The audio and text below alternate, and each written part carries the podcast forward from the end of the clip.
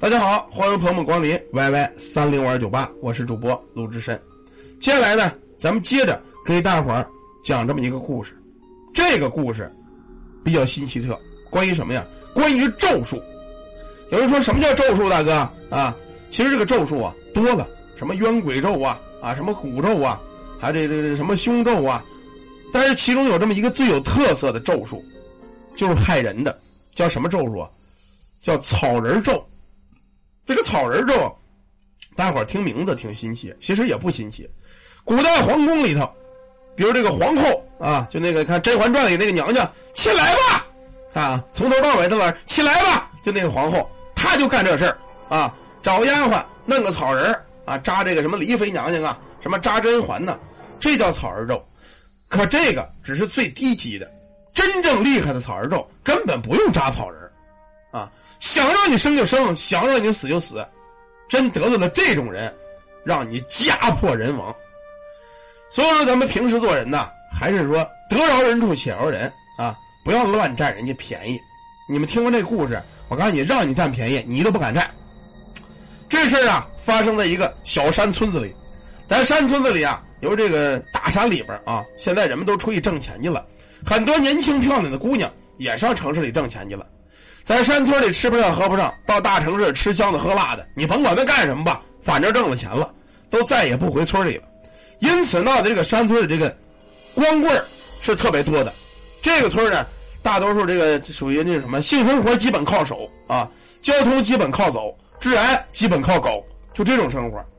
你想这年轻的姑娘出去，谁还愿意回来过这穷日子呀？因此村里光棍特别多，大多是晚婚晚育。你说在这村里啊。说四十没结婚的，你算是年轻的，知道吗？说六十结婚了，哎，这是正当年。说七八十娶一媳妇儿，哎，这也算正常。所以村里是男多女少啊。村里啊有这么一个汉子，四十来岁啊，一天木不拉几。这人叫王福，年轻时候啊在外边修过铁路，就四十多岁回来了，从这个四川湖南那边带回一个女的来。这个女的呀长得可不咋地，独眼龙，一个眼是瞎子。这女的挺年轻，不到四十岁，小矮个脑瓜子包一大花布，围着半拉脸啊，这眼老是闭着的，老这样。另一个眼呢，眼珠特别黑，让人看着发瘆。一走道是悄不年筋儿，一点声都没有。可这王福呢，笑笑呵呵的啊，娶个媳妇就不错了，甭管是不是残疾，起码有个有个女的家里。这女的刚进村，就把邻居俩小孩子给吓得哇哇直哭。她长得太吓人，独眼龙嘛。就这样的，啊，当然比我更吓人。这个王福啊，很高兴，哎，领着这媳妇回来了。这女的打进了王家，很少出门，平时啊，弄块黑布帘子把这个门子一挡。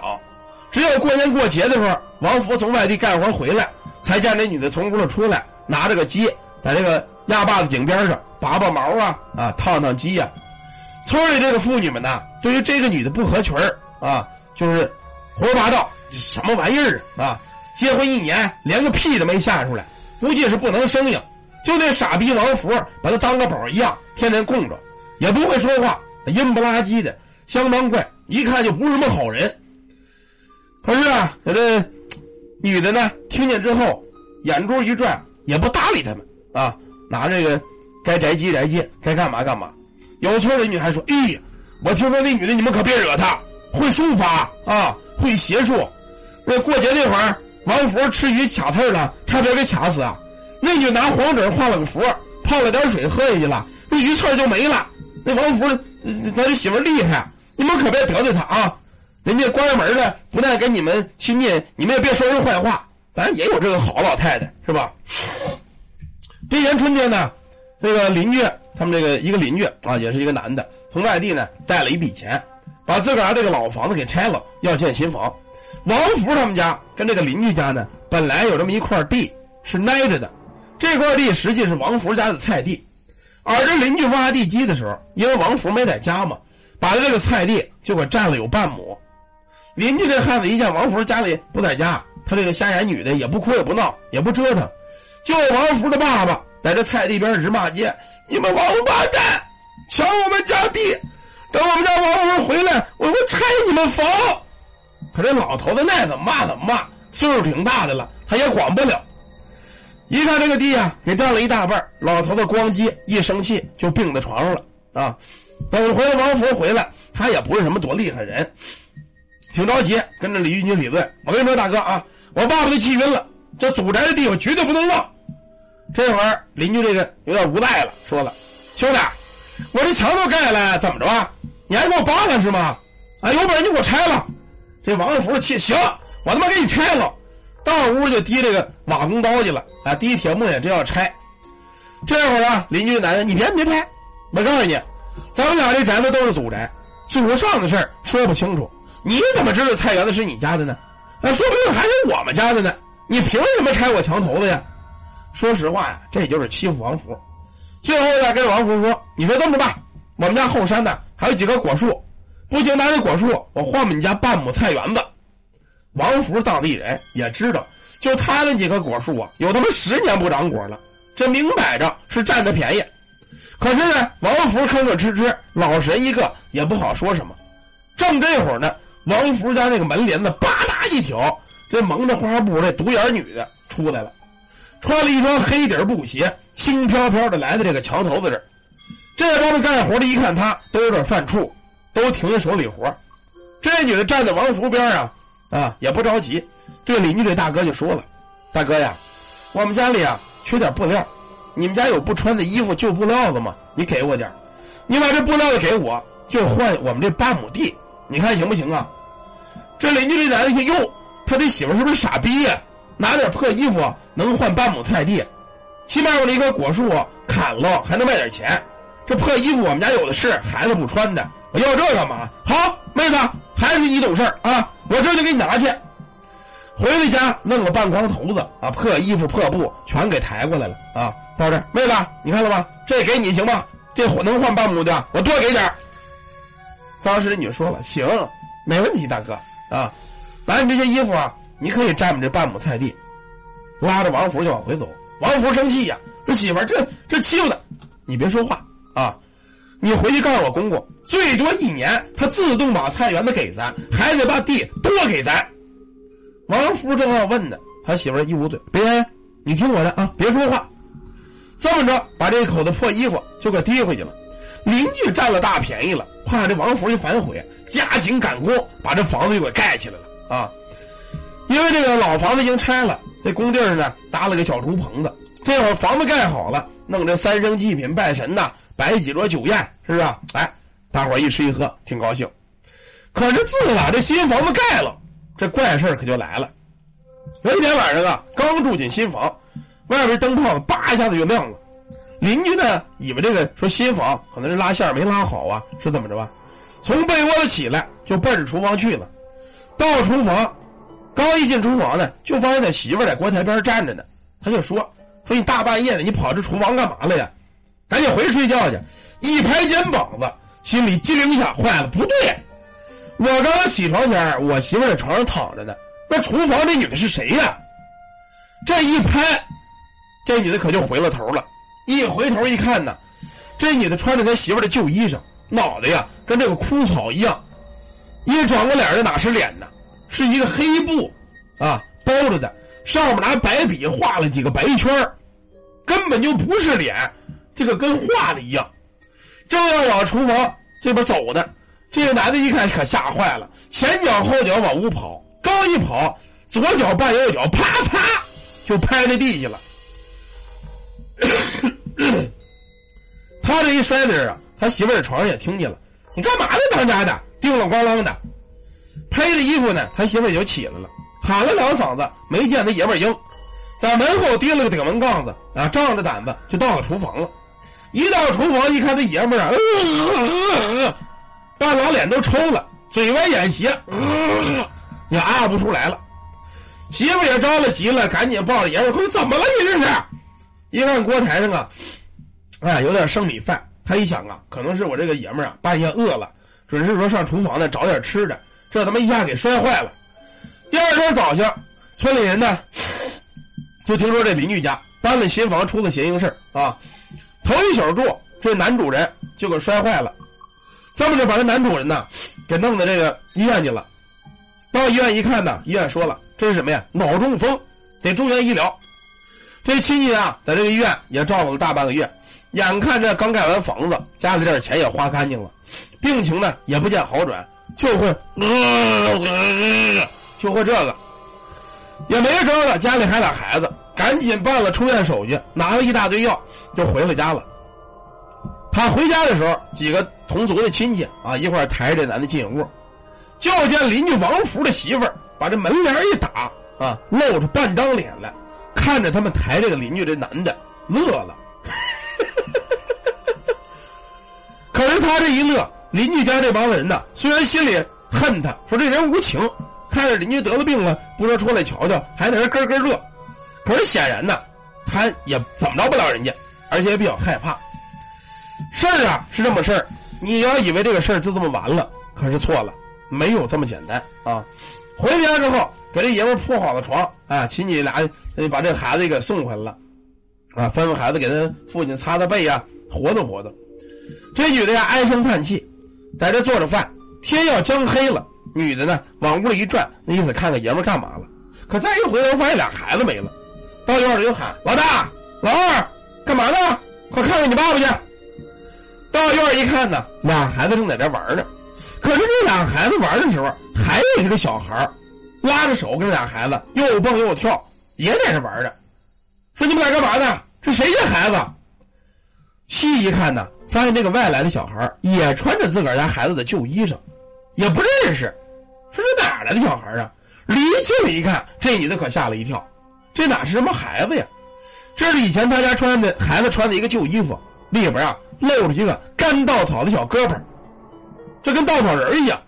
这家这女的可吓坏了，你们快回来，快回来！喊着俩孩子就回来了。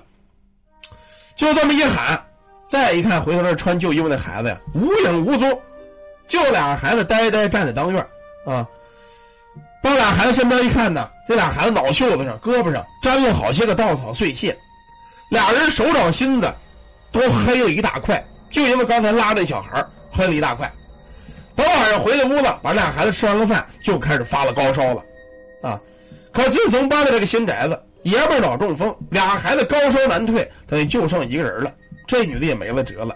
你说我们家欠了谁的债呀？他妈的赶尽杀绝呀！啊！老天爷给我做个主吧！这女的坐在院里，拍着大腿是哭天喊地儿。附近几个大夫啊，也都找了，看了呢，也实在是看不了，说你这个我们看不了。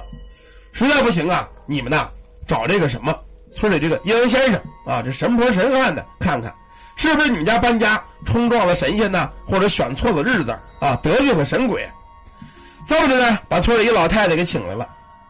这老太太呀，带着大米三斗，哎，抹了朱砂的小母鸡儿，百元大钞一张，急急忙忙啊来到他们家。这老太太一身蓝色的花衣裳，头上扎了个道姑的小鸡儿啊。老太婆到家之后呢，这女的可看见救星了。哎呦，婆婆呀，你可得给我们家看看呐！我们这宅子打住去了，就这个事儿啊。最后一说这个，说孩子身上沾着稻草啊，怎么怎么着的。这老婆婆说：“你那稻草还有吗？”说：“有啊，给我。”到屋把孩子旧衣裳拿过来，上面还有沾着稻草没来得及收拾呢。这位婆婆一看，又问他：“说你们就看见那个啊，那小孩是不是穿着你家旧衣裳？你看真了吗？”啊，看真了，那肯定是啊。我们家旧衣裳，以前孩子不穿的啊。这会儿婆婆说呀：“别着急啊，等着吉时，吉时到了，我在你厅堂这儿，我要摆一桌供，我要上香。到了点之后，摆了三炷清香，插着一个小黄旗子，就看这个老太太呀，闭着眼在这屋里来回走，拿着这个几根稻草，就这么孩子衣裳弄那稻草，走来走去，就看这个香这个烟儿啊，顺着他屋里直转，转着转着。”来到他们家锅台这儿，到这儿啊，这老太哟在这儿了，一看锅台下边啊有这么一个小窟窿，农村这个土灶锅台，有时候你掉一筷子也不注意，老太太在这窟窿里扒拉扒拉，扒拉出三个不点的小瓶子来，在这瓶子里边啊，有一些拿人衣服扎的，跟跟人一样，有一个男的，两个孩子的样子，拿这稻草绳全给缠上了，一看这个，这主意这女的可就吓坏了。这这怎么回事啊？神婆这老太太就问了啊，你们这个呀是被人给下了咒了。这几小布衣上缠着稻草小人儿，后边都画着红笔，画着复杂的图案，显然有人请鬼害你们。而穿这个小衣的这个布料子啊，都含着人们阳间人以前的这个信息，被人捡来做法，你这家人接二连三的倒霉。再迟些日子，估计啊，你们家呀就得被这邪物全给害了。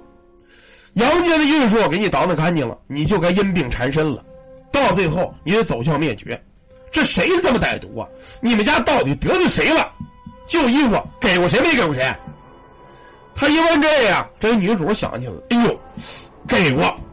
前些日子呀，我们这盖房子前这不王福他们家我们占他们家点地啊。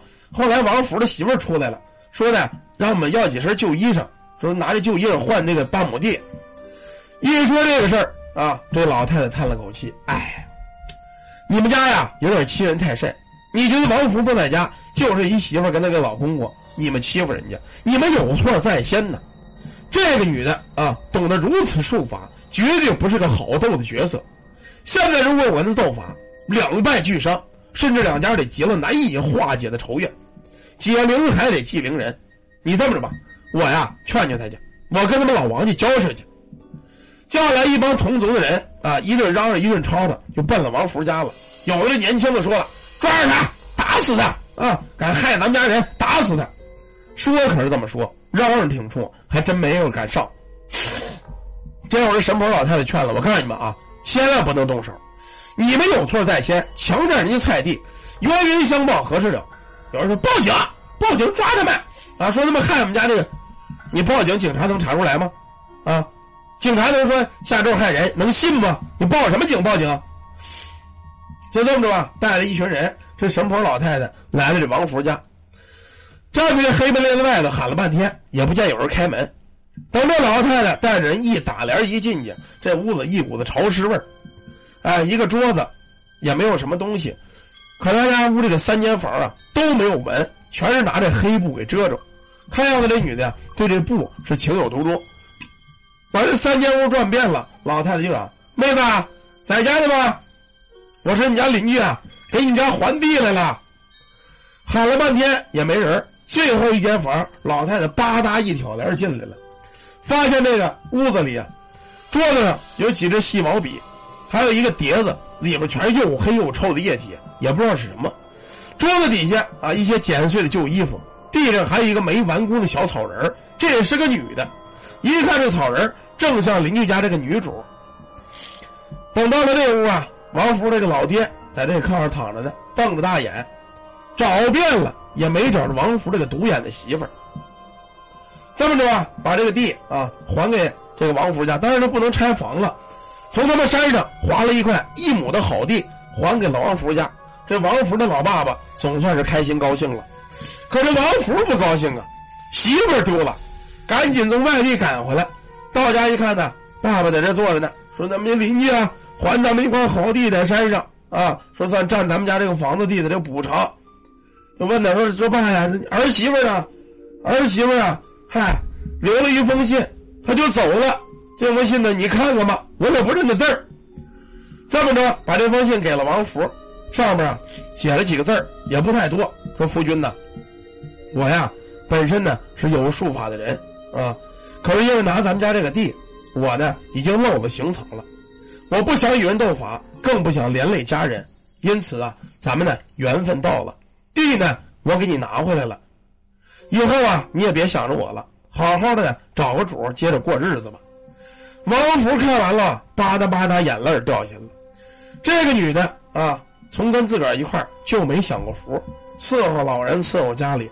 每当年节我回来的时候，迎着大雪，冒着风，这女的都会在井边啊杀个鸡呀啊。做个菜呀，等着他回来。看着这王福眼泪滴滴答答，湿了这封信。可是啊，再想找这个媳妇儿，也找不着了。乡里人呢，把这个来历神秘的女人当做了一个故事，整天在乡里来回的说，来回的说。可是时间久了啊，过了几十年，事过境迁，再也没有人记得她了，仿佛这个女的从来不曾出现过。可这个咒语。这个咒法的事儿，却一直呢流传到了至今。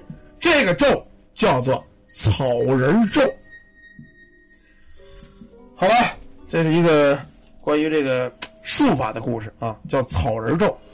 其实，在这个降头术里头，也有一种类似于这个草人咒的术法，叫什么呀？叫阴阳降头草。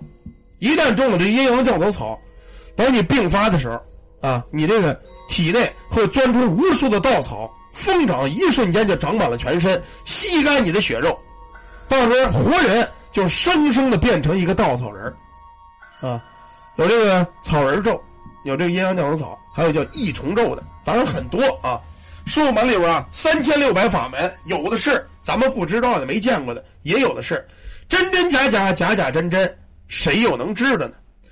总之一句话呀，做人莫亏心啊！你做了亏心事是暗是亏心，神不如电，神知鬼知，天知地知，对得起自个儿良心也便罢了啊！好吧，咱们这个故事讲到这儿啊，休息一会儿，咱们接着讲下一个故事，长篇故事。天师捉鬼记，感谢大家，感谢朋友们啊！弟兄们没有点心打卡的，给咱们点点啊！有礼物的给咱们上上。喜欢听故事的朋友，想进群的可以加咱们这个助理 Y Y 三零玩九八。有风水问题的啊，什么八字啊啊，手相面相的，这个也可以联系咱们助理预约啊！谢谢大家，谢谢朋友们，休息一会儿，一会儿呢接着讲。